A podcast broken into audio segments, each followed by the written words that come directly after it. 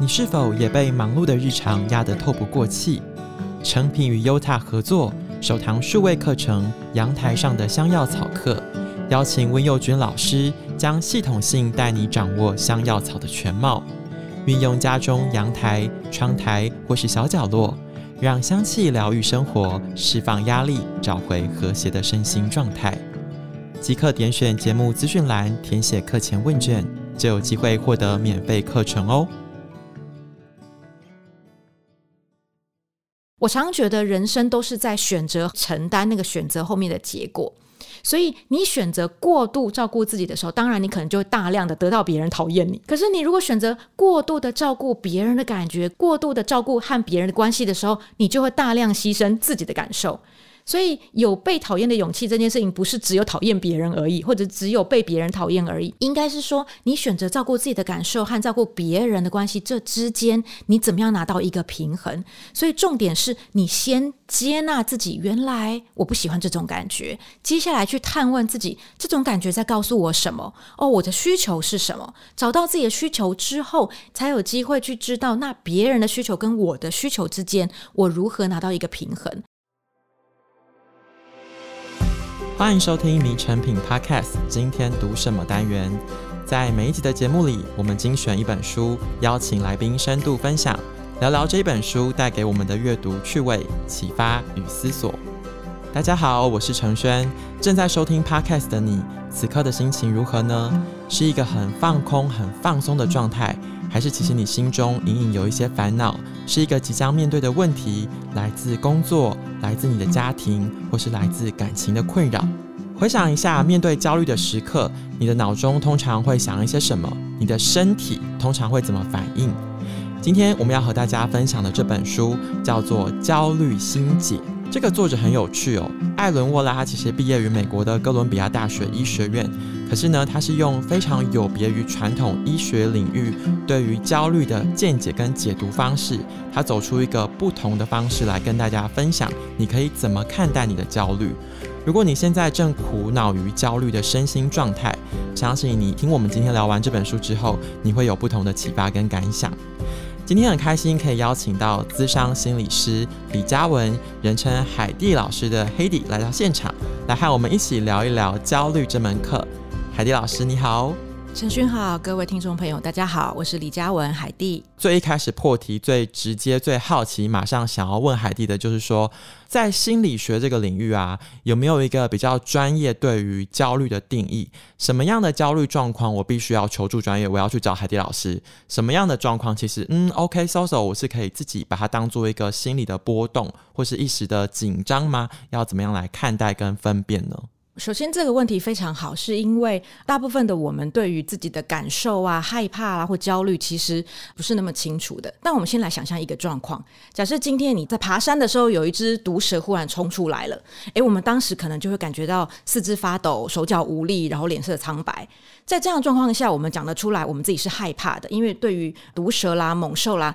这样具体的感受，我们说得出来，这是一种害怕的、恐惧的感觉。这种感觉其实是为了保护我们，呃，免于死亡的威胁，或者保护我们，让我们可以有生存的机制。可是这是恐惧，所以在恐惧这件事情或害怕这件事情，我们说得出来具体的原因、具体的理由。可是焦虑这件事情不一样，在焦虑的定义上，大部分都是比较未知的、模糊的，甚至会矛盾的。比如说我自己好了，像我知道今天要来录 podcast 之前，我就非常非常紧张、非常焦虑。可是说实话，这个地方很恐怖吗？不是啊。陈勋会揍我吗？也不是啊。所以在这样的焦虑的状况下，我们会说，使人感到焦虑，甚至可能有逼近需要被求助，或者是需要被照顾的状况，是你对于这个焦虑的来源是模糊的，是不清楚的，你说不出来是什么东西让你觉得不安跟不舒舒服。至于什么样的程度跟状况需要求助咨商，或求助医疗帮助，基本上情绪是这样，它是个光谱。我们从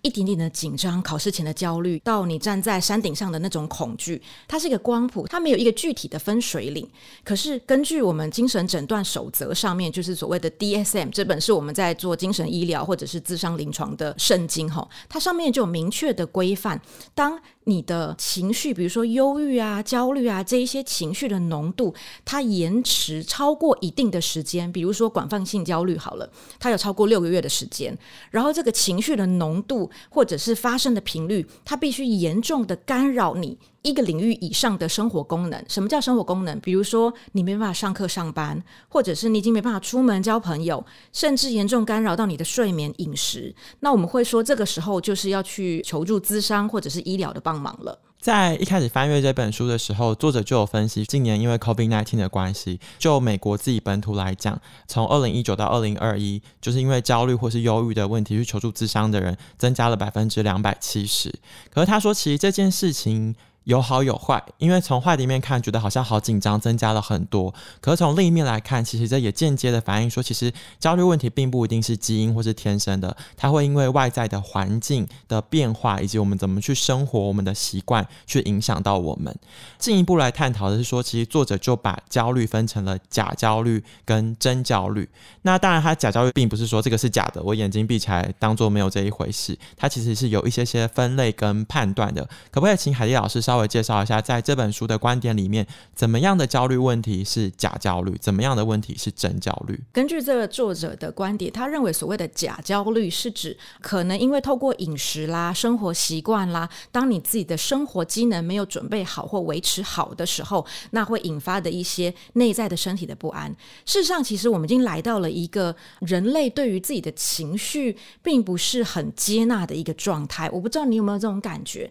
好像你只要感受受到。手脚发抖啦，或者是好像呼吸急促啦，或者是脑袋一直在意念纷飞啦，我们都会觉得这是不对的、不应该的，因为我们的环境里面好像大量的在阐述正向情绪或正向感受这件事情。可是对我来讲，这是一个迷思。我们都会说你不要情绪化，但事实上这句话只有说对一半，因为我们不会说你不要快乐，你不要开心，你不要幸福，我们只会说你不要自卑，你不要难受，你不要焦虑。可是事实上，我们怎么知道自己在焦虑？是因为我们感觉到自己心跳加速，我们感觉到好像身体的不舒服，于是我们大脑就会合理化这个身体的不舒服，可能是比如说今天礼拜一好难受哦，然后有一种啊觉得厌世感，或者是想躺平，大脑很快速的合理说啊，那是因为我对工作的焦虑，我对于我的表现的焦虑，或者是我对于老板的讨厌，我们会很快速合理化这种感觉，可是殊不知可能。心里的不舒服、闷闷的，或者是觉得好像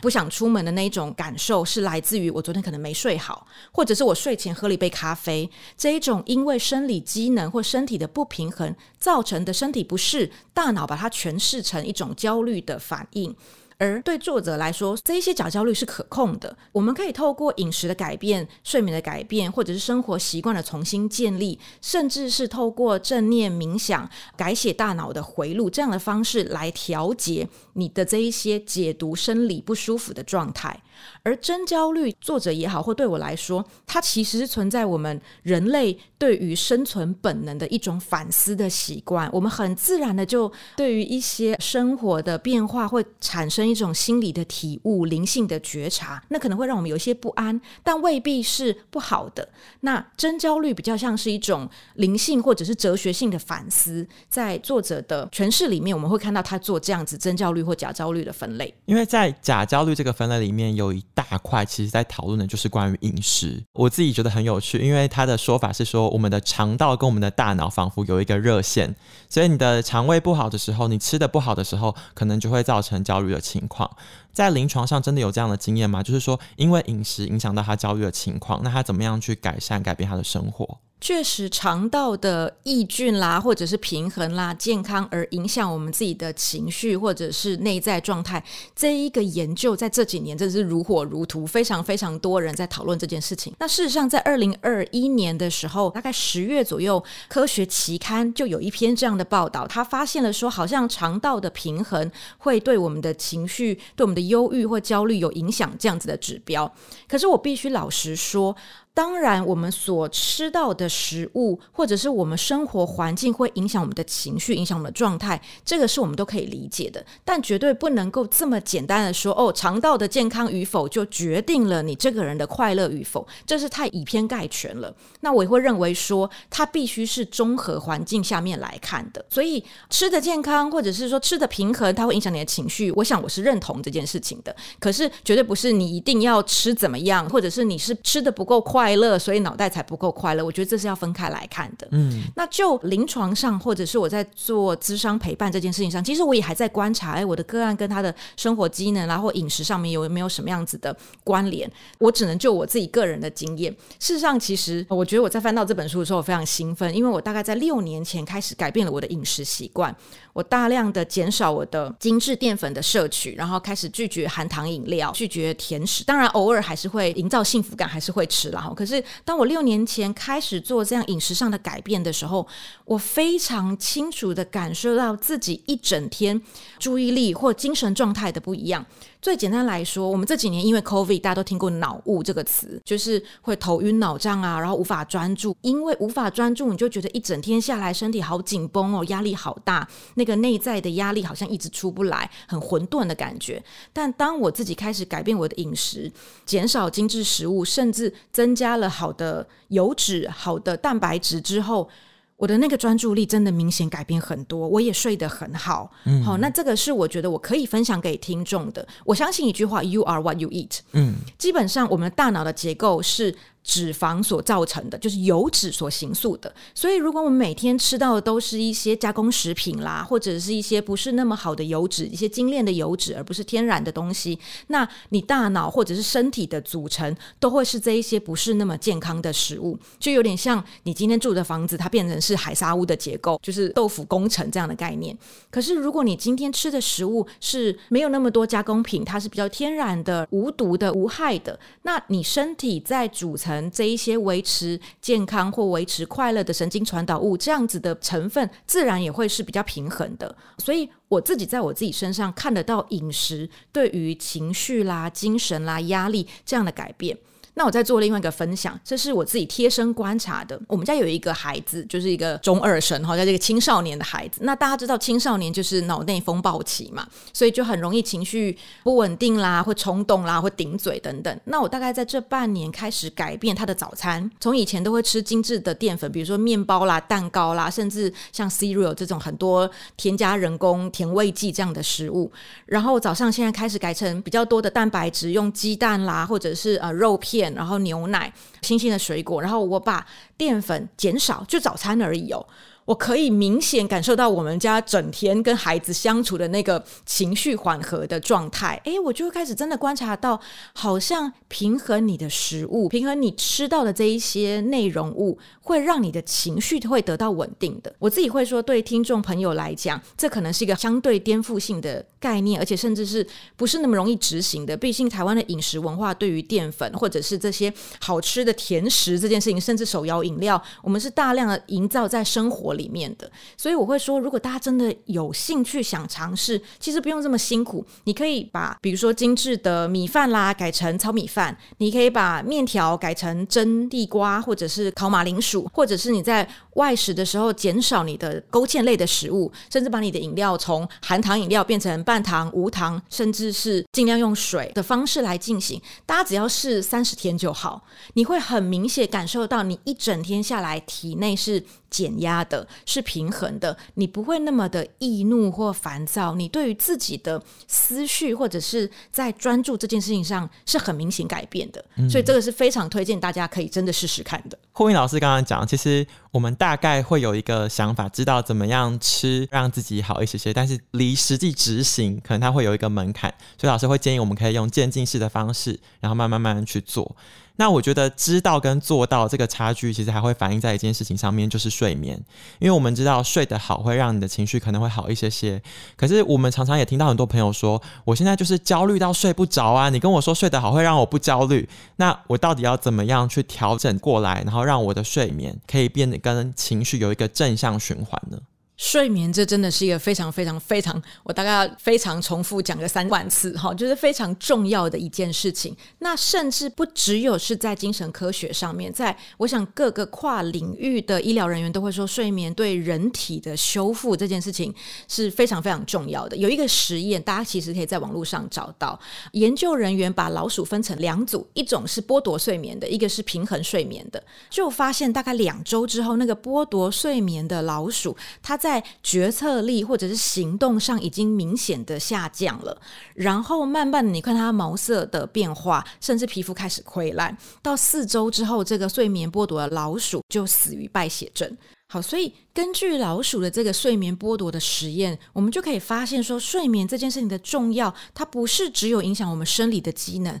它还影响了我们精神状态的这件事情。哈，那身心为一体，所以身体没办法好好的放松。大脑就没办法得到好好的休息，没办法得到好好休息，我们在一整天的决策啦，或者是专注，甚至情绪的平衡都没有办法得到好好的帮忙。至于要怎么好好睡这件事情，事实上，因为现在的我们对于睡眠的不够重视，或认为说我好像得等到身体累了我才去睡觉，带着这样的想法或念头的时候，它会造成我们身体有一个状况叫做过度疲累。当你滑手机滑到不小心睡着，被手机打醒，那都已经是过。度疲劳了，过度疲劳其实会产生身体的皮质醇，皮质醇被称为所谓的压力荷尔蒙，它其实适度的产生是重要的，它要帮助我们血压升高，然后可以面对接下来要紧张的环境，预备我们战或逃。可是过度的皮质醇升高，体内过度的囤积，长期来说，你可能会造成骨质疏松、高血压，甚至会造成我们没有办法好好入睡这样的状况，就是它会成为一个恶性循环。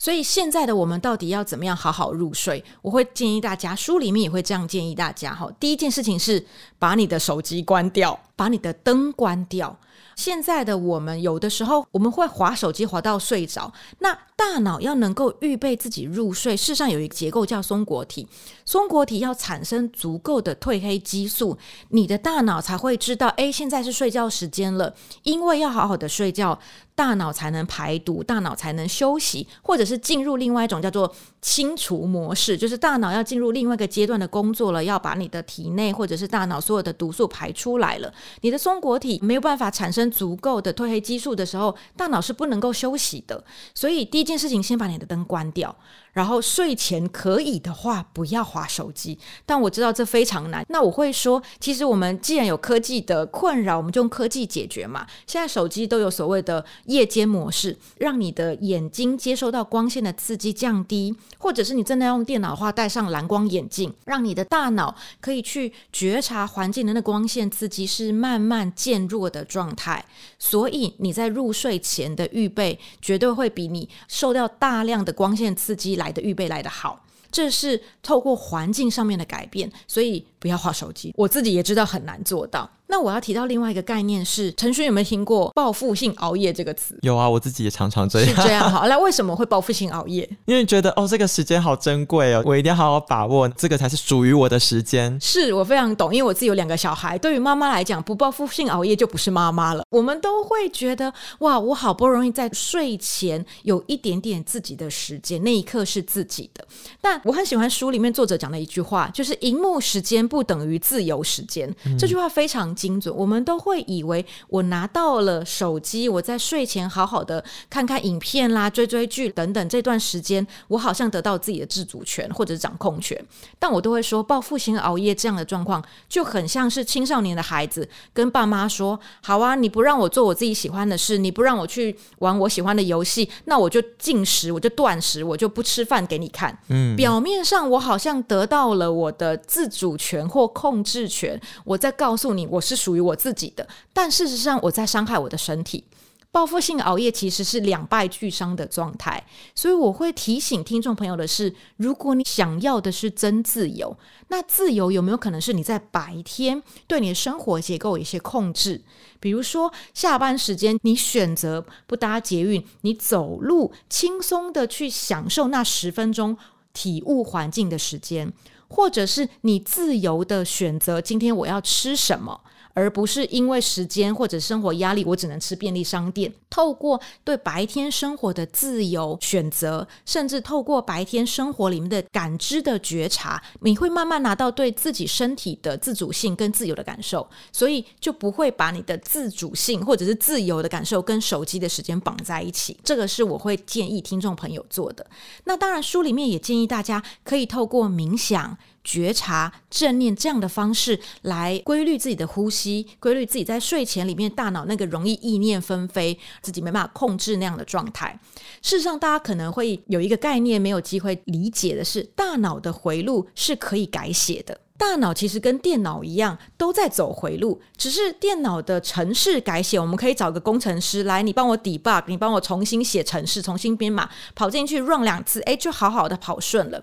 大脑的回路重新改写，你得透过规律的练习呼吸、正念、冥想这样的方式，一次又一次覆盖在那些过去就有的负面的讯息。我们都听过有一种叫做反刍性的意念纷飞，就是你可能正在做一件事情，正在吃饭也好，或者正在做你的工作也好，你忽然想到一个焦虑的事件，比如说啊，等一下我要上台 present，或者是啊，我昨天怎么跟朋友在一起的时候讲了一句很蠢的话，然后那个意念纷飞或者那个反刍性的自我攻击会一直进来，那都是因为你的大脑回路很习惯去走所谓的内在对话，它走的路径是一种会自我攻击或过度自我对话的状态，但当我们透过冥想、正念，强迫性的或者是规律性的控制你的大脑去走另外一个回路，走久了，这个回路就是你的；走久了，那一个容易反刍性思考的那个回路就可以被改写。研究上面已经也发现了，你每一天只要简单的练习五分钟开始到二十分钟的方式，然后每天练习正念、冥想、腹式呼吸。短短的只要二十天左右，你会发现自己的想法开始改变了。过去的你好像很容易精神不济，或者是想一些自我攻击的念头，或者是想一些不愉快的事情。但现在你就会发现，哎，好像专注力提高了，那个自我攻击的想法不见了，焦虑的念头不见了。这一些都是我们会推荐大家的。我非常印象深刻，是书里面有提到一个说法，就是如果你关机关一半，那你开机也只能开一半。所以就是你可以彻底的休息，彻底的把这些东西排毒排干净，你的回路正常了，那你的整个心态跟你的焦虑状况也可以受到缓解。可是我觉得人在世上有趣就是这样，因为在关机跟开机之间，这一整天我们要面对超多人、超多事、超多的变化，外在的环境。其实书里面有讲到啊，就是人际关系对我们来说很重要，透过连接可以让我们更平静。但是有一个很有趣的现象，是我现在常常在社群的媒体上面看到朋友说，我觉得我有社恐，诶，我有社交恐惧，我不喜欢跟人家接触，我喜欢自己一个人。那海蒂老师你怎么看？面对这种所谓的社恐的情况，透过连接也可以让他的心情更平静吗？好，我们先回到大脑的机制哈。事实上，我们的大脑就是所谓的 social brain。其实，我们大脑的设计，一切都跟社会连接或人际互动有很明显的关联。我们在生活里面的日常，所有的喜怒哀乐，都跟人与人互动下会引发大脑有正向的回馈或负向的回馈。研究已经发现，当你在人群里面感受到的是被排挤、被攻击，或者是不被平等的对待，甚至孤立或霸凌。那个大脑走的回路，跟你在肢体上疼痛走的回路是一样的。也就是，如果你今天待在被攻击或霸凌的场域里面，就等于你手指头被车门夹到一样痛。嗯，那个疼痛感受是一样的。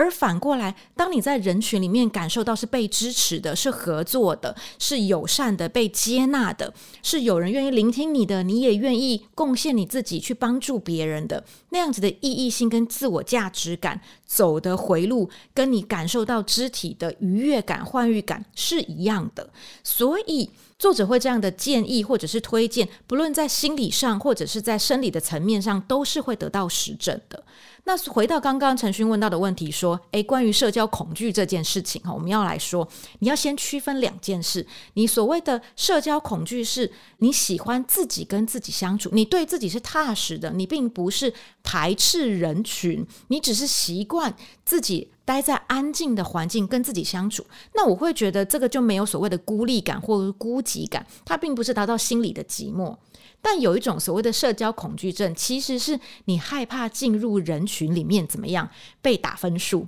嗯，事实上，我自己在我自己上一本的著作里面就有提到说，那些不敢在人群里面和别人互动、不敢跟别人说话的，其实有没有可能隐约的，你其实把别人当成是你的敌人了？嗯，也就是你觉得别人时时刻刻在帮你打分数。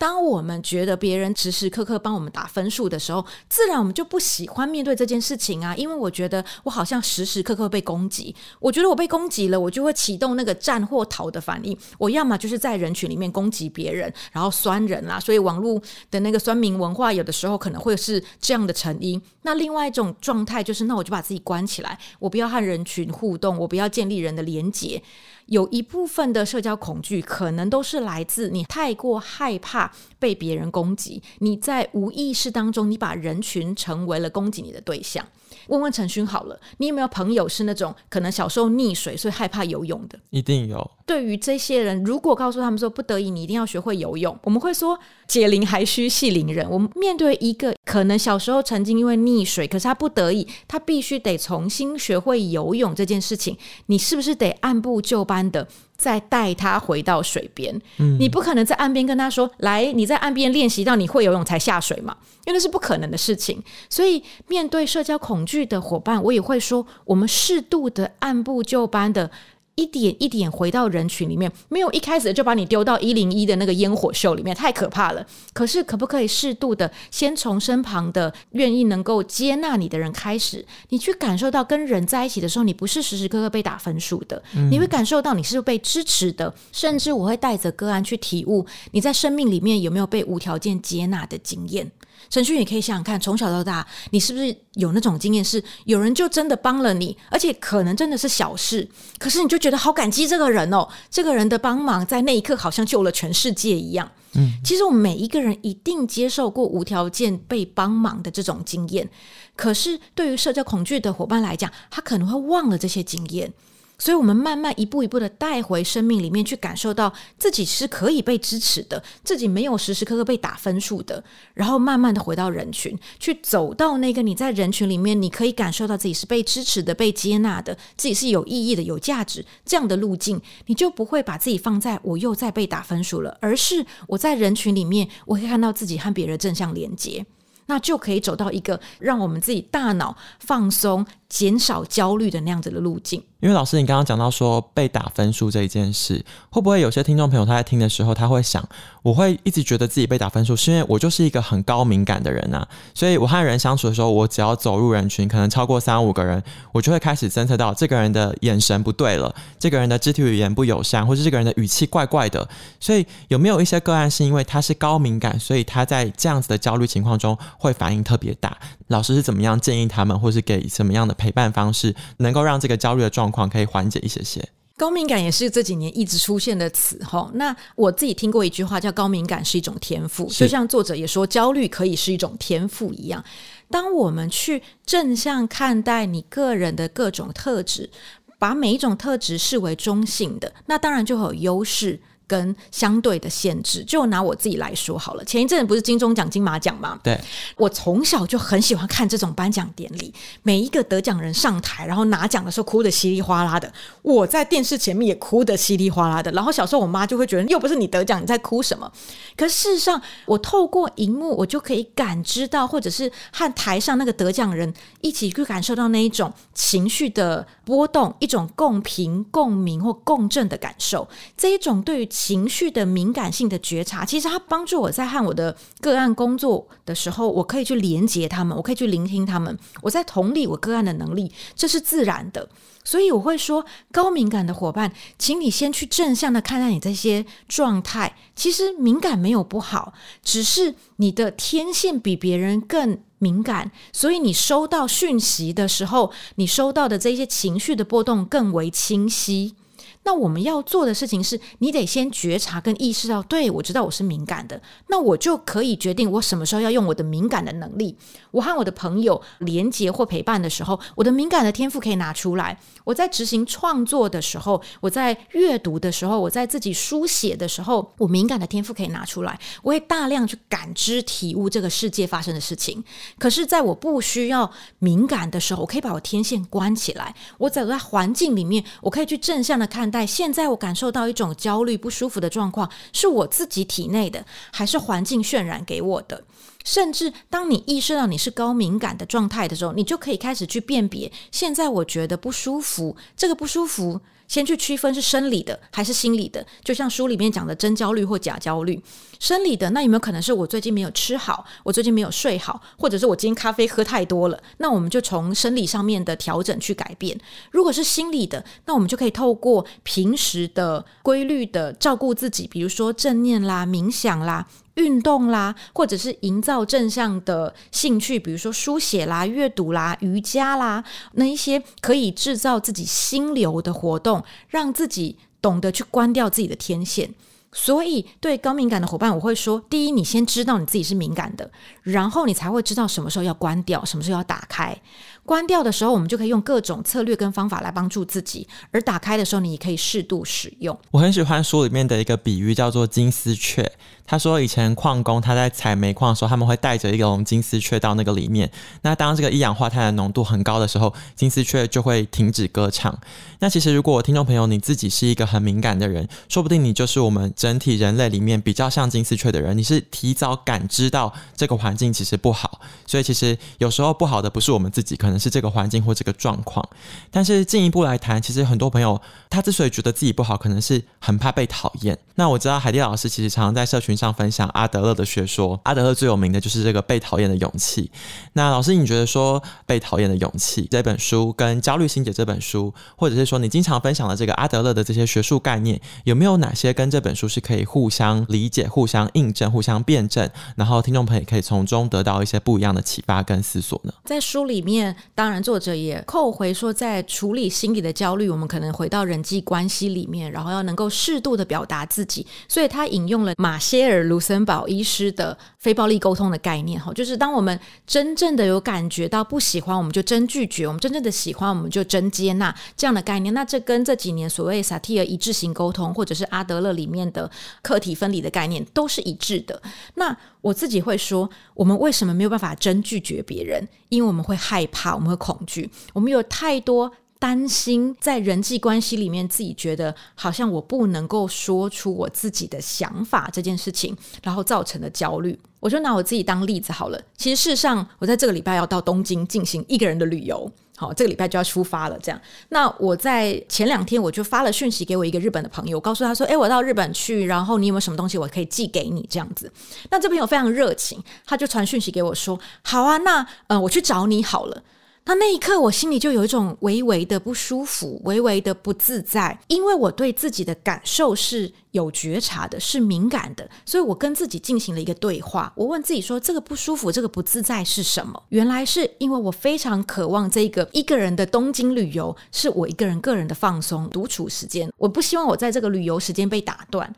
当我有能够这样的觉察之后，我就可以去思索，那我可以怎么样去明确的跟这个朋友表达我的需求，而且是委婉的，因为我对朋友的个性够了解嘛，所以我觉察到我自己的感觉，我明白我的需求之后，我就可以正向的去表达自己。可是如果是以前的我，可能一下子感受到，哎，我不舒服，我就会陷入两种困境，一个是。这个朋友怎么这么讨厌？我明明跟他说我要一个人去旅游，他还来找我，我就造成那个反对朋友、不喜欢朋友的感受。或者另外一种状况，我可能就会说：“哎呀，人家只是要找我一起走一走，我为什么这么难相处？我有什么好拒绝人家的？”于是我就会委屈自己的感觉，然后就说：“好吧，你来。”那我就可以想象，如果我走到这个路径，到时候我的旅游我一定会非常不快乐。嗯，所以我会给听众朋友的一个建议是：我前几天也在网络上看到另外一位同行，另外一位心理师在他的脸书分享这一句话，我好喜欢哦。他说：“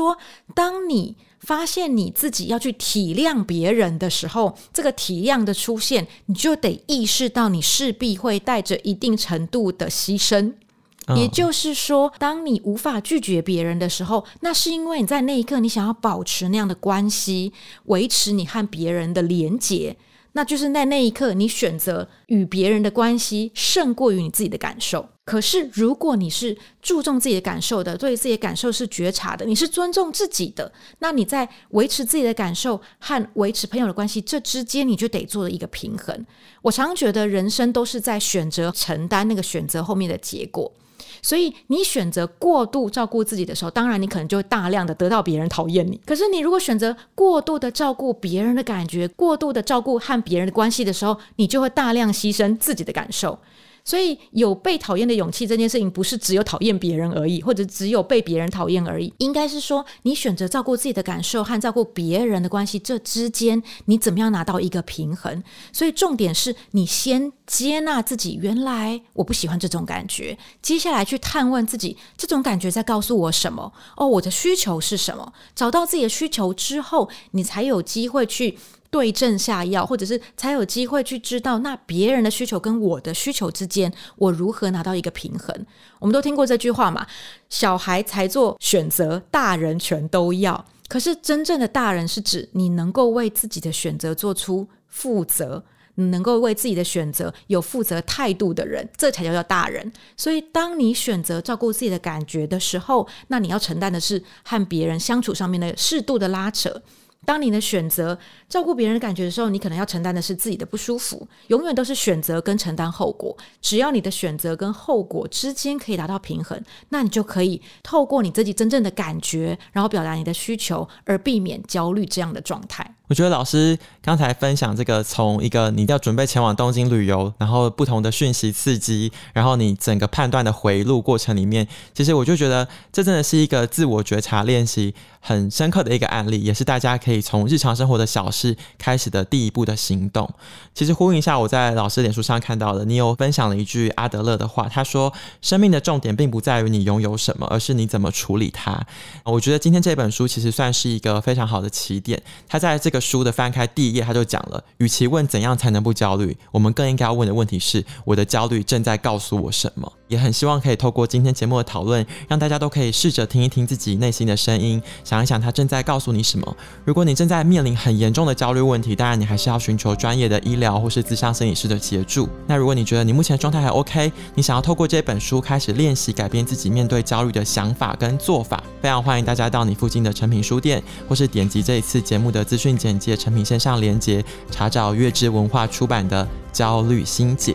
如果喜欢这一节内容，请订阅我们的频道，在收听平台给我们五颗星，或是推荐给好朋友。谢谢大家的收听，也谢谢海迪老师。我们下次见，拜拜，拜拜。